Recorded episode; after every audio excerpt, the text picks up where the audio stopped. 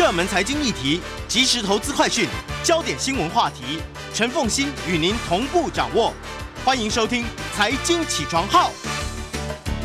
Hello，各位听众，大家早！欢迎大家来到九八新闻台财经起床号节目现场，我是陈凤欣。一周国际经济趋势，在我们现场的是我们的老朋友丁学文。Hello，学文早。哎，凤欣，各位听众，大家早安。好，这一期《经济学人》的 Cover Story 呢，重心点就放在俄罗斯的地缘政治。那么，当然，这个现在我们在讲的时候呢，其实这个礼拜会有一连三场俄罗斯跟西方国家的会议，要来谈乌克兰的情势。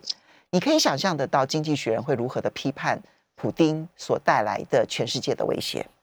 对，我想二零二二年，一开春哦，基金学人上一次跟这一次都是以地缘政治为主。那当大家的心情可能都是放在哦一些财经或者是通货膨胀一些不确定因素。不过我觉得我看地缘政治今年也是蛮紧张哦。嗯这一期的封面故事呢，基金学人用了三篇文章哦去解析。那大家如果看它的封面设计哦，也很有意思啊、基本上就是一个普丁垮坐在一个有的俄罗斯国徽的大椅子上面啊、然后上面写的一段话就是说呢，普丁很快就会和你见面，其实充满了一个挑衅意味啊。那这一次文章一开始他就说呢，如果对话刚刚开始，你就看到了其中一方挥舞着长枪，这通常不会是一个好迹象。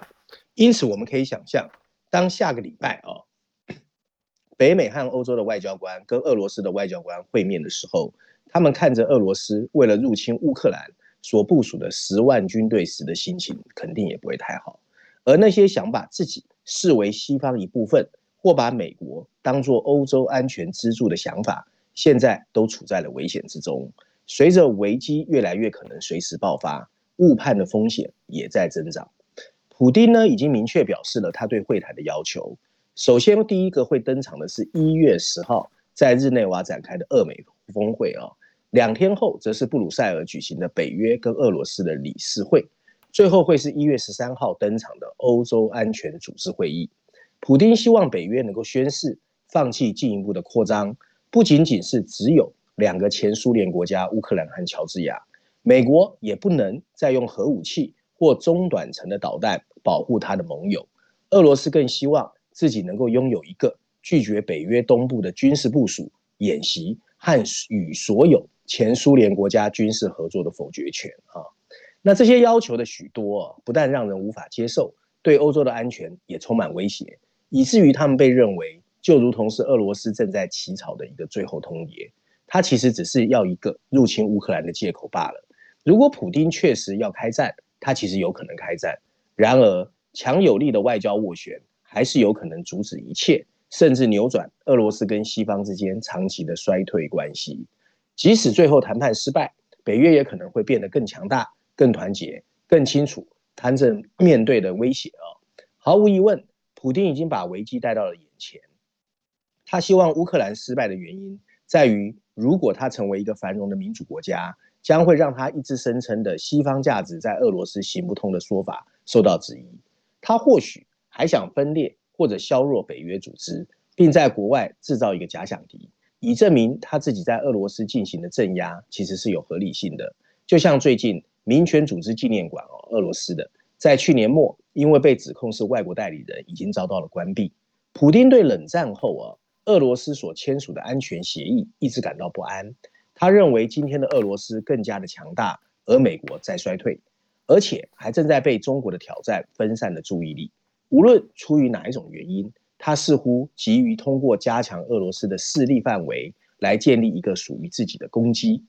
有些事情确实如其所愿，他拥有所有侵略者能够具备的优势。如果有的话，他控制了攻击的时间和范围。谁都知道，乌克兰对他来说比任何北约国家都重要，所以他心知肚明，西方不会派兵保卫他。但并非一切都会按照他的想法进行。乌克兰和伊拉克拥有一样多的人口，尽管俄罗斯军队最后有可能能够征服乌克兰，不过那里的大片领土会让他付出高昂的代价。尤其如果乌克兰人愿意投入游击战，更不要说俄罗斯南部控制的哈萨克也正在要求俄罗斯帮助镇压当地民众的起义。出于这些原因，他可能不得不控制一下自己的野心。这让这场入侵战争能够持续多久，其实充满疑惑。普京的另外一个麻烦在于他的侵略有可能进一步团结北约，并赋予他们新的目标。他的这种咄咄逼人，以及他去年刻意让俄罗斯天然气价格在欧洲飙升，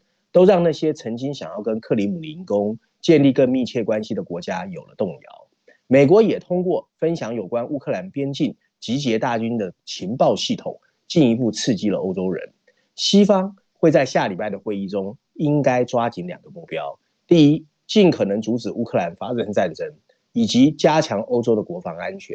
阻止俄罗斯的入侵，可以包含严厉的经济制裁威胁，以及所有让乌克兰难以被征服的援助和防御的武器。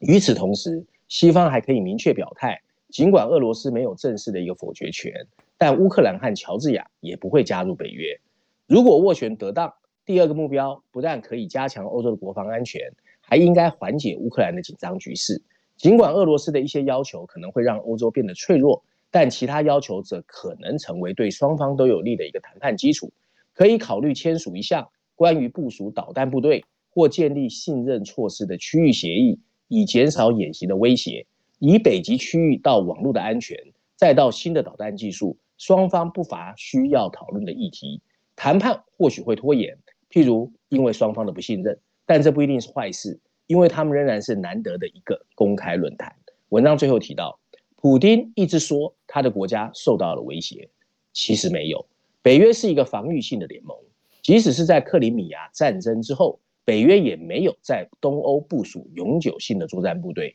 真正的威胁就是普京自己。当他拿着枪提出要求时，西方世界和乌克兰人都应该坚定不移地做好阻止和抵抗他的准备。嗯。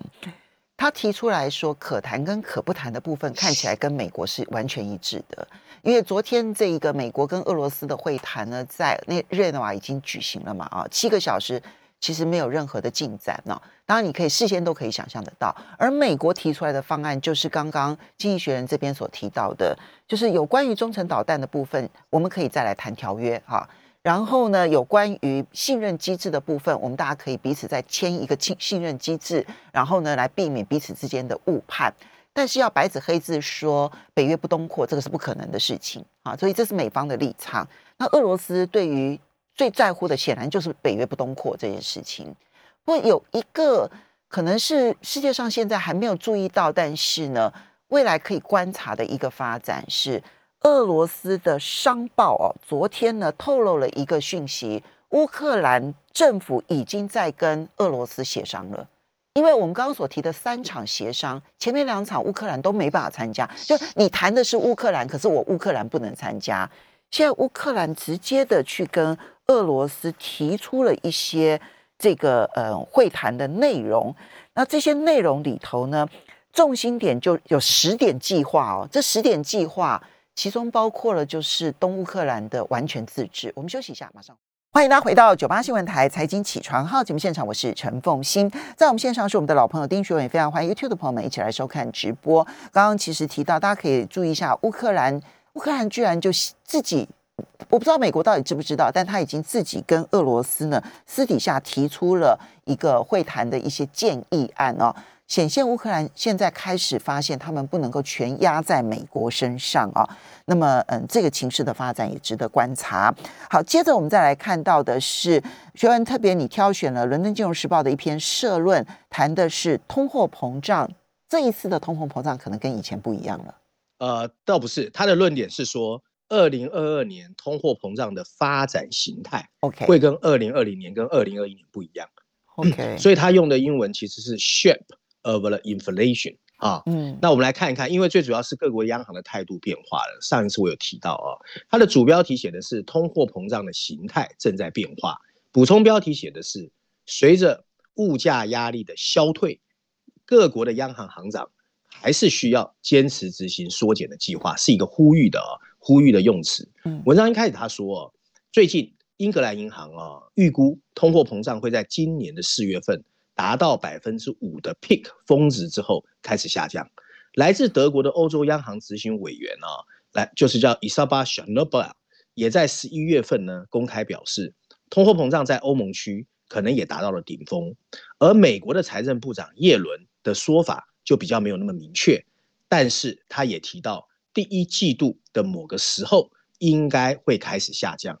美国联准会并没有试图啊非常明确的说转折点的时间，不过政策制定者都纷纷预测，二零二二年的全年通货膨胀率啊大概是百分之二点六，美国，而美国央行在二零二一年曾经预测的通货膨胀是百分之五点四，所以是很高的啊。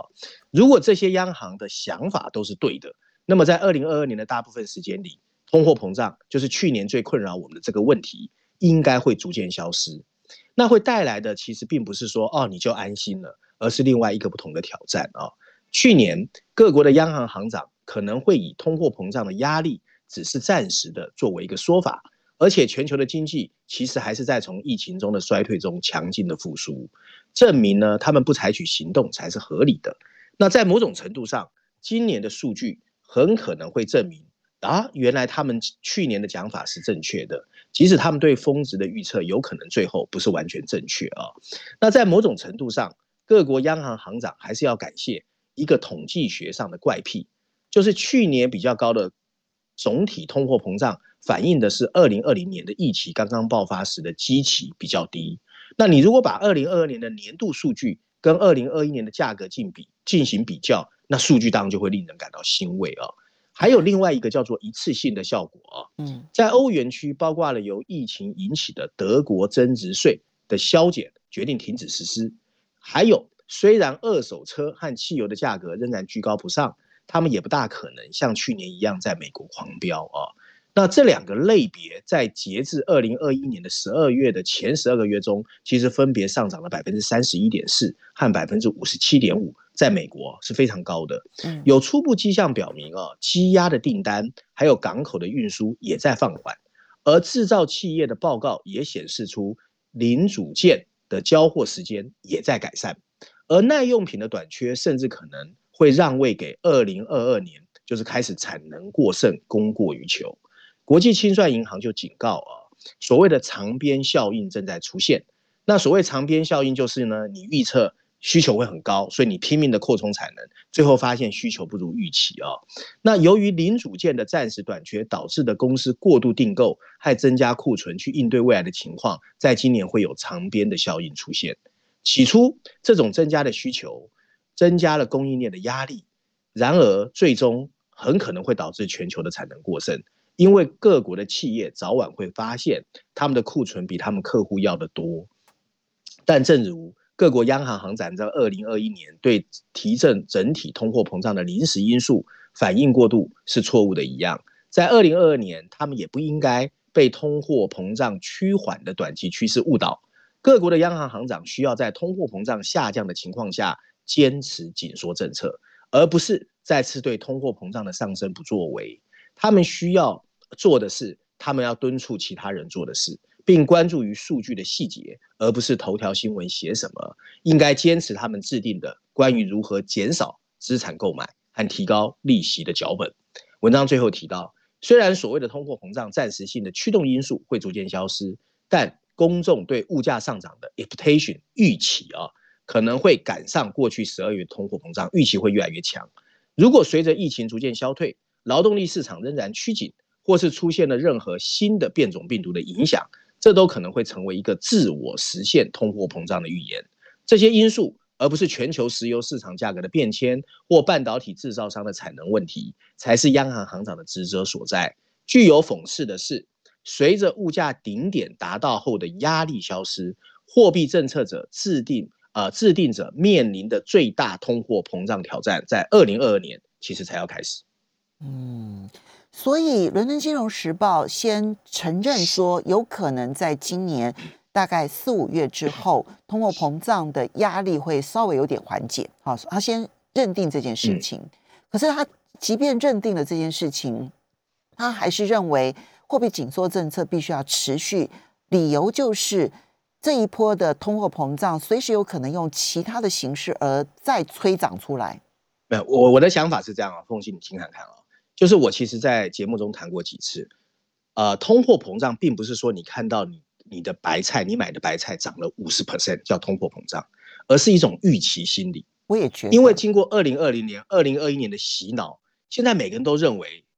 呃物价就是会涨，通货膨胀真的存在。即使数据出来之后不如预期，可是大家对通货膨胀预期会存在，它就会变成一个很难扭转的慢性疾病，很难。所以其实《伦敦金融时报》在提醒各国央行行长，你不要因为就像你生病，最近突然精神变很好，我病好了，我就不吃药了，你药要继续吃，因为这个慢性病不是你最近几天精神很好就代表通货膨胀不在，因为其实就像那个 Friedman 有一段话嘛，我也谈过好几次。通货膨胀归根究底就是货币问题，全世界绝对有货币问题，因为钱太多，钱太腐烂，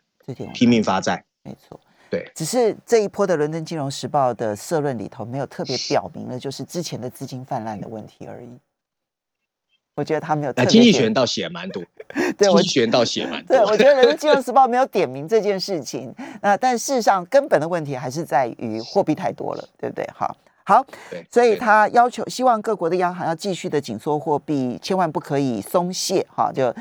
我们可以拭目以待。这个对于全球金融市场还是影响很大的。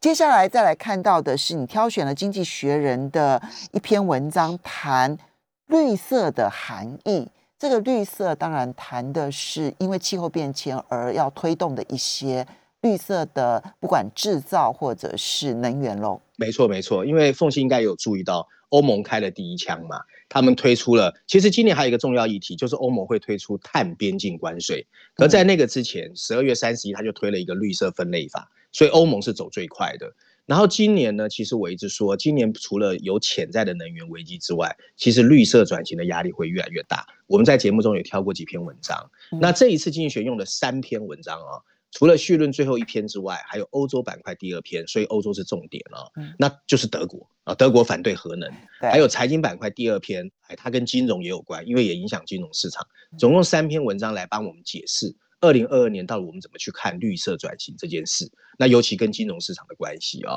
文章一开始他就告诉我们，投资人呢对于绿色转型的热情一直在增长，我们看见资本怎么前仆后涌的进入电动车的产业。光是二零二一年，Tesla 的股价就上涨了百分之五十，更不要说中国的电池巨头宁德时代，光光二零二一年股价上涨了百分之六十八。嗯，可是如果你仔细去观察，你会发现里面存在很多的问题。如果全球要到二零五零年啊，实现近零碳排放，我有看到蔡英文也是宣示二零五零年了，但没有路径。那投资总额，对，那投资总额呢，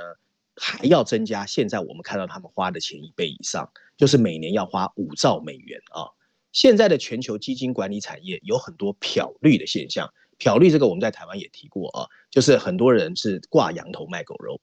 可持续性的评级计划其实确实看起来在激增，可是各国极度的不一致，很多的所谓的共同基金在所谓的绿色资格认证方面啊，有误导投资人的行为，就是很乱。幸好呢，救援行动已经由欧盟启动，它设计了一个新的标签系统，或者说分类法，把经济活动按照不是对环境可持续性有贡献来进行分类。从你怎么安装啊，你家的热水器到污水污泥的处理，通通在里面。这个想法呢，是想把基金和企业有依据来披露它的营运活动中不符合 ESG 或绿色的条件，而这个做法更有助于。从市场释放更大量的资金，这些想法其实酝酿了很多年，才让欧盟委员会在去年的十二月三十一号最后一天发布了这个所谓永续金融分类法啊。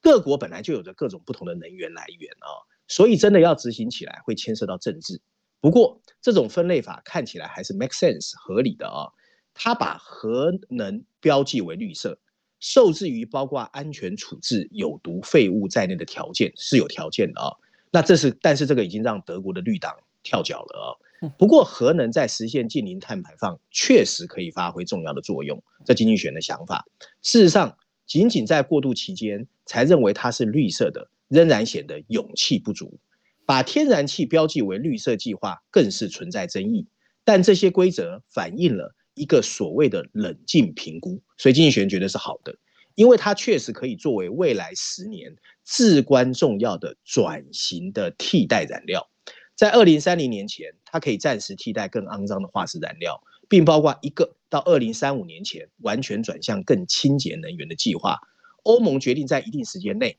会把天然气也视为绿色项目。这个计划的缺陷在于哦，它的官僚主义显现出来的一些观点。把标签的简单化可能会导致一个过于纯度的追求。对，基金可能会排除所有不干净的资产。事实上，资本市场的一个关键工作是持有污染企业的股份，但管理好它的排放，不是完全把它去除。分态是分类是静态的，可是科技的进步会降低某些营运活动中的碳强度，并引导出一些执行分类者没有想到的发明。它符合欧洲气候融资理念的模式，这些理念是善意但有边际效用的，包括利用欧洲的中央银行去购买绿色的债券，并对银行实施绿色的压力测试，即使他们拥有的资产可能比具有破坏性的气候变化期限还要短。我们还可以做什么呢？目标应该是让投资者更容易跟踪他投资组合的碳排放量，零碳排放的基金是良性的，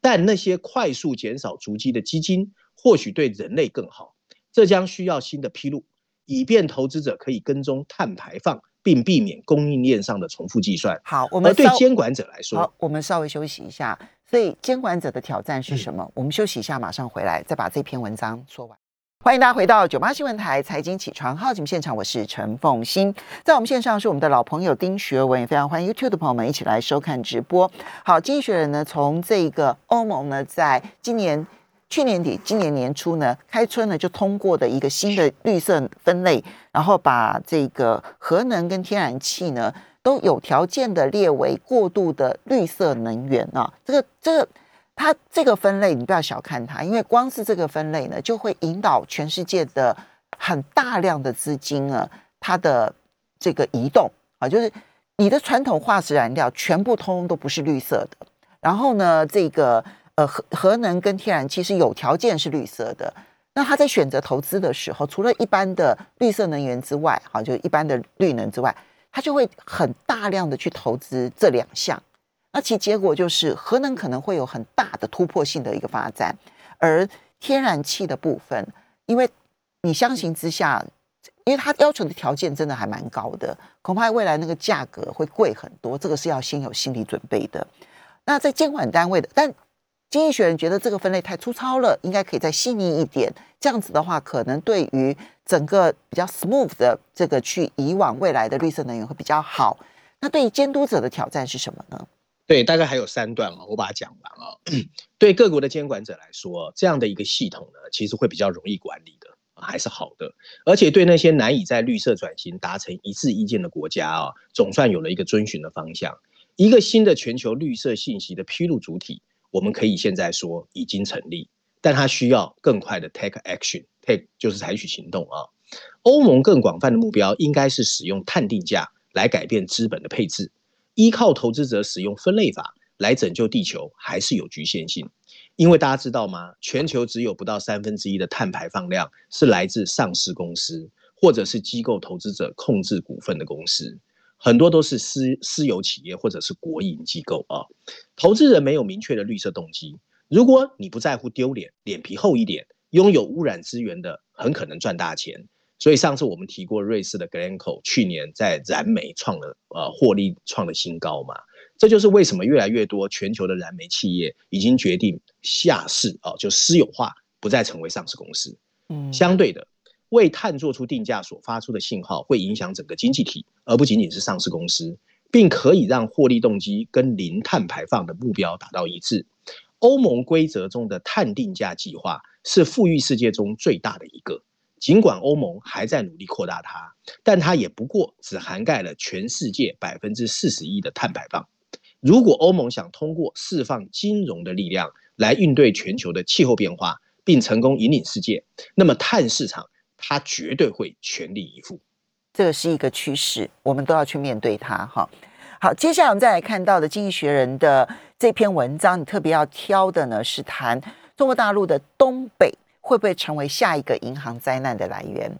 最近其实这个情势也要也要观察。对啊，对啊，因为冬天来了，东北当然很冷，而且我不知道。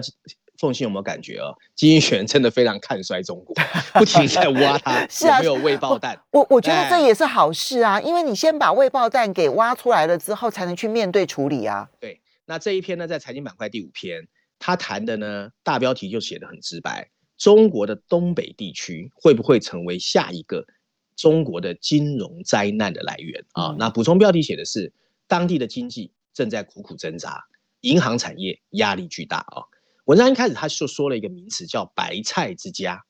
白菜之家是最近啊，金融界对东北有个城市叫鹤岗的一个讽刺说法。远在中国东北的这座城市的房价啊，一直在下跌。甚至你用三千五百块美金，就是十万台币，就可以买到一栋房子，几乎跟菜市场上面的白菜相提并论。这个地区的经济长前景啊，一直很糟糕，以至于没有办法留住年轻的居民。这座位于黑龙江省的城市，在过去十年流失了百分之十六的人口。白菜之家是政府为了帮助减轻贫困而建造的，所以是公政府建造的房子。可是他们发现，去买这个房子的人很少。当地政府现在正在努力要偿还贷款，并正在重组他的财务状况。十二月底，官员表示，为了省钱，他们已经停止雇佣新的政府雇员，就是裁员啊。鹤岗是来自中国黑龙江、吉林和辽宁省的悲惨故事之一而已。这个地区呢，毗邻俄罗斯，因为长期的寒冷而闻名。由于国有企业几乎都已经关闭，年轻人纷纷迁移到了南方城市，当地的经济条件雪上加霜。糟糕的能源基础设施意味着这个地区的企业因为二零二一年的紧急限电而受到了不同比例的影响。在努力的进行了家庭搬迁和刺激人口增长之后，吉林最近宣布了一个婚姻和生育补贴贷款，每一对年轻夫妻可以得到二十万人民币的一个贷款补助。